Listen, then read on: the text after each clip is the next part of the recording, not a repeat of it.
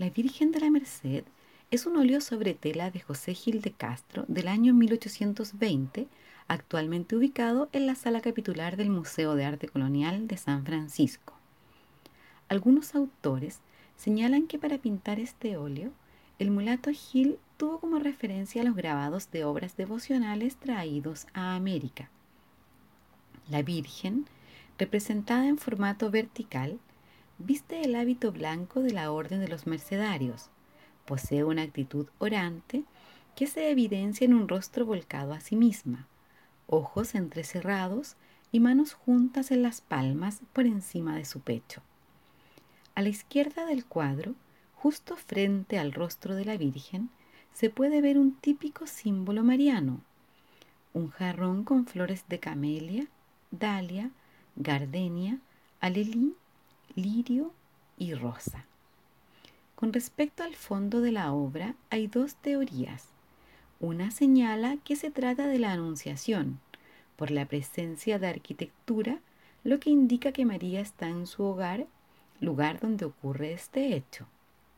Y, por otro lado, se indica que corresponde a un cuadro de la Natividad, por la estrella de Belén ubicada en el ángulo superior izquierdo de la obra. Esta pintura se puede contemplar en el museo gracias a la donación del padre Luis Reyes. En cuanto al origen de la devoción a la Virgen de la Merced, este se remonta a España durante la época de reconquista de los territorios invadidos por los árabes. Ante la gran cantidad de prisioneros cristianos, San Pedro Nolasco fundó en Barcelona la Orden Real y Militar de Nuestra Señora de la Merced y la Redención de los Cautivos en el siglo XIII. La historia cuenta de una aparición de la Virgen vestida con un hábito blanco pidiendo fundar la orden para el alivio de los cristianos arrestados.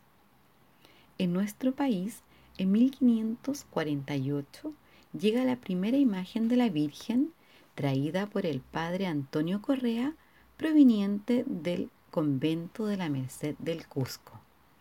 Esta imagen solo consistía en manos y rostro, siendo posteriormente revestida y decorada. Las principales ciudades del país donde se la ha venerado son Valparaíso, Petorca, Rancagua, Quilpué, Isla de Maipo y Concepción, lugares donde actualmente continúan tradicionales festejos en su honor.